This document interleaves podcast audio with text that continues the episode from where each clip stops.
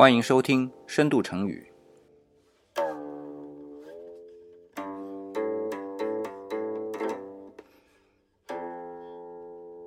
我是李想。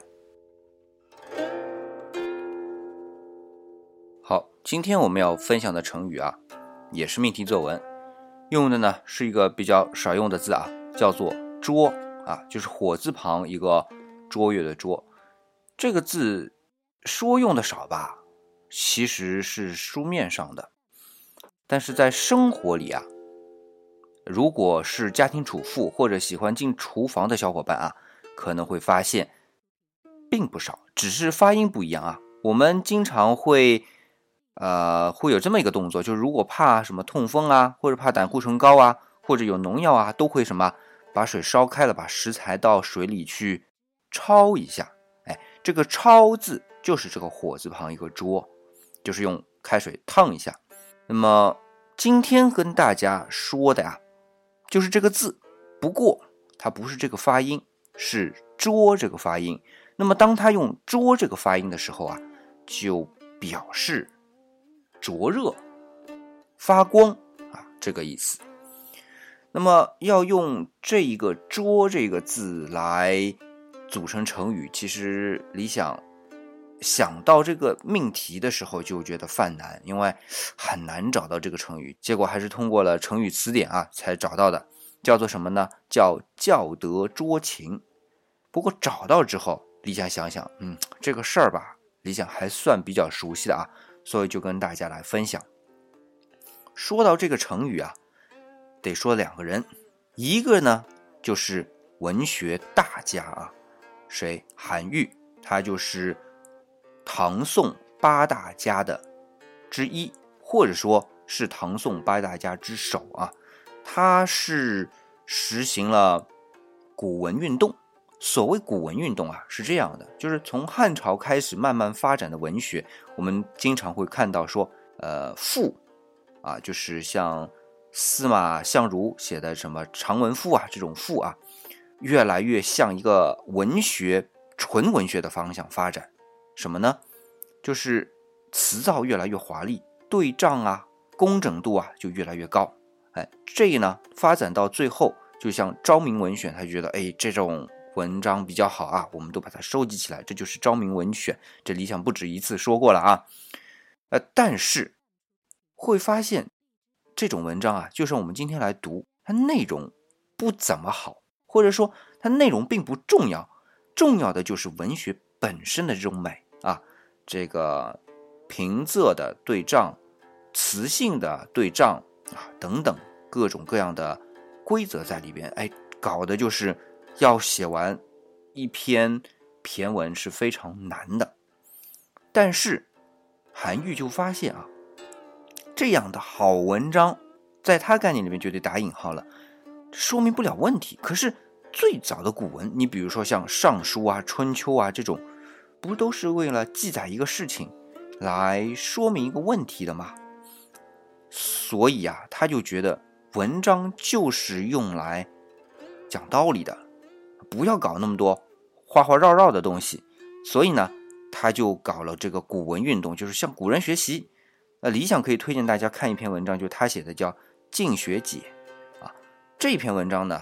大家如果古文功底不好，可能不一定看得明白。没事儿，我们只要看白话文的翻译就够了，因为它主要讲的是篇内容啊。那至于什么内容，你像这就不说了啊，大家自己网上去查，很容易查到。它不像那种骈文啊，白话文的译文是都找不着。为什么呢？一，它内容简单，你不需要找；第二，它一翻译吧，你这个文学的美全没了。哎，这就是这位。大文学家韩愈，我们今天要说一下的所谓百代文宗啊，说的就是他。那么另外要讲的呢，这就不是大文学家了。另外一个人是军事家，或者是大将军，谁呢？叫刘昌一。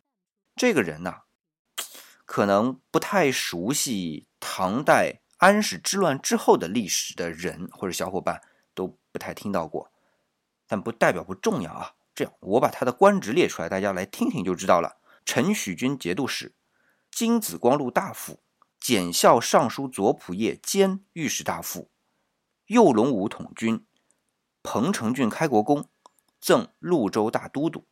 哎，我们想一想，这样的一个官职，这样的一个人，应该来头不小吧？哎，的确是来头不小。我们把他的官职啊给解释一遍你就知道了。首先呢，讲这个节度使。这节度使吧，其实李想以前也讲过，基本上就是军政一把抓的人物啊，就相当于今天的，比如说一个省的省委书记、省长，再加上这个省的军事最高领袖啊，这样的一个人物。那么他所管的地方是哪里呢？陈许，陈许是什么地方？就是陈州和许州这两个地方啊，有多大？说老实话，不大。这个许州啊。差不多就是今天的许昌市，面积呢五千平方公里不到一点。那城中呢就更小了，差不多今天就是淮阳县啊，就一千四百多平方公里。李想查了一下，那加在一起就六千平方公里。你说这地方能有多大？地方是不大，但是重要性是很高的。为什么？比如说成语当中的“逐鹿中原”就发生在这儿，三国时候的挟天子令诸侯也发生在这儿，所以。把这个地方统一起来，交给一个节度使去节度，就去管理。这个节度使的能力得非常强，或者说名声得非常好。所以，他这个节度使还有另外一个名字，叫做中武节度使。啊，那么讲完这个节度使啊，后面我们再来看看什么金子光禄大夫啊，这就是文官的官职了。那对于刘昌义来说，这是一个很重要的头衔，因为光禄大夫是。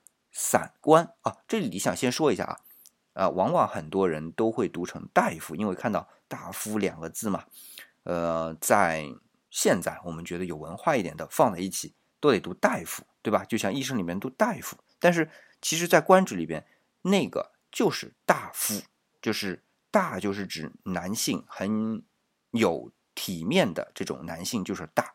那么很有体面的男性的另外一个称呼就夫，所以大夫就是指这样的一种人物，所以并不是说什么光禄大夫啊，这个理想顺便说一下。好，那么这种光禄大夫啊，他是散官，什么意思呢？就是他没有一个定制，也就是说，比如说你是中书令，那么整个中书省就一个中书令，对吧？但是光禄大夫，首先他品级非常高啊，像金子光禄大夫。他是至少三品官，或者说是从二品，而且呢，他没有什么限定，说一定得有多少个光禄大夫，所以皇帝就拿这种官职去赏人是很有用的，品级高，而且我随便造啊，不需要说一定的名额啊，这是一个。然后我们再看后面的什么检校尚书左仆射，这是什么东西啊？尚书左仆射，也就是我刚才说的尚书省最高行政长官，理论上是尚书令，但是在唐朝，尚书令是虚职，一般不设的。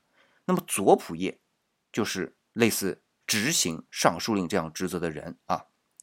那么还有右仆射，对吧？啊，那个顺便说一下，刘昌一本来就是右仆射转左仆射的啊。好，但是加了个简校，什么意思呢？代理，也就是说。哎，就给你们官职，相当于是这么一个职位的人，但是我又来了个无所谓，这个官职要多少人的？因为尚书左仆射也就设一人，那么如果再要一个尚书左仆射怎么办？不行，就来个检校尚书左仆射啊，就是这样的一个意思啊。什么御史大夫啊，都是这样的。那么这些呢，就看得出来是皇帝造出来。加在他身上的，给的是他一个名分，而不需要他真实的实行这样的一个官职。那么后面的什么开国公啊，彭城郡开国公是什么意思呢？就是十亿，就这块地方彭城郡啊，这交上的税，交上的税也是粮食啊，那就给你吃啊，你的俸禄就从这儿来，那就不少了。所以我们看啊，这就是。这位刘昌一皇帝对他的一种待遇，那为什么要给他那么好的待遇呢？说到底就是重用他。为什么重用他啊？我们从两方面来说。第一个呢，就是他的军功他的军功可以说是军功赫赫的，但是不在打仗上。为什么不在打仗上？他在结果上，因为结果他都是赢的，只不过他不用真刀真枪的去打。啊，打个比方啊，杨子陵叛乱，杨子陵呢，那个时候是泸州刺史，他就逮着了一个机会啊，就反了，想自己另立门户啊，成为或者节度使啊，或者是一方霸权。但是呢，这个时候的刘昌一是杨子陵的下属，他就劝他说：“你呀，别干这种事儿，还是啊，到皇帝那儿去请罪算了。现在趁……”罪还不是很大，皇帝说不定啊还会体谅体谅，然后给你新的官职。啊，当然这个杨子林也不是说一听就这么干啊，他又打了几仗，结果输了，输了怎么办呢？哎，就跑到唐太宗那儿去请罪了，就听了刘昌义的话，结果还真给刘昌义给说中了。唐代宗啊，因为那个时候内政外交实在太乱了，能稳住就稳住，所以就让杨子林做了。峡州的团练使，团练使是什么呢？也是辖一方的这种军政权力的，只不过呢，团练使他的辖区很小啊，相当于小节度使吧，就这么个意思，哎，就那么个意思。所以你看，像杨子陵这样的叛乱，哎，就被刘昌一嘴巴说说就给稳下来了。那么后来啊，像曲环，曲环大家都知道吧？是平息安史之乱当中的一个功臣啊，当然了，他原来是哥舒翰的下属啊，在安史之乱的时候，后来呢自己也打仗啊，打胜了，平定安史之乱，他是有功的。那再往后啊，他比如说又平定了吐蕃的叛乱、南少联军的叛乱，哎，再往后，比如说像四镇之乱当中啊，什么李希烈啊、李娜的这种平叛，他都是首功，所以他基本上就是唐代中期的。最有名的将领之一，那么所以皇帝啊就把陈许这个位置的节度使其实是最先交给了许桓的，但是呢他老人家年纪大了嘛，没过多久呢就去世了，那么他的女婿叫上官税啊就继承了这个节度使，其实一上来还不完全是啊，但是这个地方是由他来管，可是有一个人叫吴少成打过来了，吴少成是谁呢？吴少成就是原来李希烈的下属啊，李希烈不是被曲桓给打败了吗？但他的下属继续造反啊，所以就找到了徐州这个地方要打过来。那上官税是那种没主心骨的人啊，一听打过来就慌了，要逃，结果一把就被刘昌一抓住。他说：“这样吧，你也别逃，你给我五天时间，我来阻止。啊，我如果能把徐州给保下来。”你呢？慢慢组织兵力，我们再来长期的对抗，好不好？而且你现在是陈许的节度使，你要是跑了，这怎么交代啊？这上官税一听也是啊，这样反正送死你去，对吧？背黑锅我来，没事那你去吧。好，那就让刘长一先去阻挡了。结果五天下来，真把这个吴少成的部队的锐气给挡住了，一时间攻不进来。哎，这个时候上官税就放心了，对吧？然后就一直的去抵抗，所以许州和陈州这两个地方倒还真就保下来了。你看啊，这就是他的这一方面，他的军功基本上都是靠说的啊。那么第二方面呢，就是有分寸，而且对朝廷之间的关系有很大的分寸。咱们还是说打仗啊，说不是吴少成。要打过来了吗？他先打的还不是许州和陈州这个地方，他先打的是谁呢？他先打的是韩全义。韩全义在哪里呢？韩遂这个地方，他做节度使。结果，那韩全义是一草包，对吧？三下五除二就打不过吴少成了，然后就逃了。逃到哪儿呢？因为他的驻地就在许州旁边，所以他就逃到许州来了。这个时候不是刘昌义是在许州要打算抵挡吗？他就跟韩全义说了，他说：“你是负责蔡州的啊，隔壁蔡州的，你逃到我这儿来，对不起，我不能让你进来，你呀就在旁边或者城外，你就安营扎寨吧。”那个韩全一听，心拔凉拔凉的，但是你又说不上话，为什么呢？他说的没错啊，但是到了晚上啊，哎，刘昌义他就带满了他的那些酒啊、牛肉啊，来犒赏韩全义的这些部队。哎，这韩全义又是没想到，他就想，哎，的确啊，你说的分寸是有的，的确不能两个节度使进来一块来，要不然皇帝肯定得想咱们是不是密谋什么东西的。然后呢，你呢也不失分寸的给我这来犒赏，说是犒赏，其实就是给官军们补充能量嘛，好打仗嘛，对吧？还是很感激的。所以这种故事啊，就传到了皇帝那里。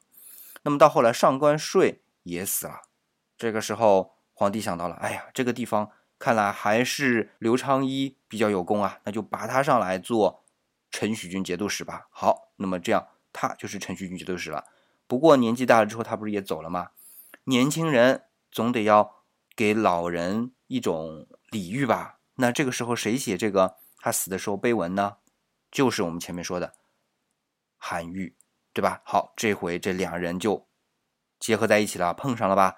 就是韩愈给刘昌一写的这个碑文，而且就在这个碑文上面啊，他用了四个字，而且是一上来就用这四个字来概括了刘昌一这一生。哪四个字呢？就是今天我们分享的这个成语，叫“教德卓勤”。哎，它呢主要啊是表达德行显著、功绩卓越。其实说起来很简单，它是分成两个偏正结构啊。第一个就是教德。第二个就是卓情，教就是显著，对吧？德我们都不用说了。那么卓呢，也是显著；情呢，这里是指功绩，所以放在一起就是德行显著，功绩卓越啊，就是这个意思。好了，今天得不得那么多时间啊？我们来总结一下三点。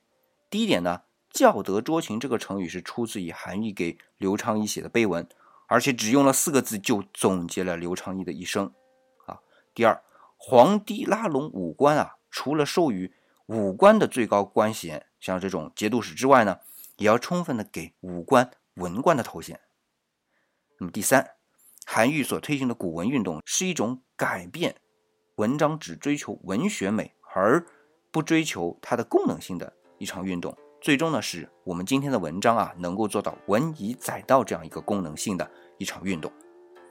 好了，今天我们分享就结束了。你可能会说，哎，李想以前不是你后面都会说一个西方的绘画的吗？这个呢，李想是要说，不过呢，不在现在，我们到下一期，因为时间挺久了，李想也想啊，每一次我们都是用二十几分钟来分享，时间太长了，所以李想想，那就十几分钟一期，我们一周分两期来做这样的一个节目。好，今天呢，我们就暂时告一段落，记得啊。关注理想的公众号“理想主义”，李氏木子李，那么就能看到这一篇的推送。同时啊，理想在做的一些其他的课程，比如说华丽古典巴洛克啊，现在也正在进行，就可以找到接口进去。好了，那其他的咱们今天也不说啊，我们下期再见。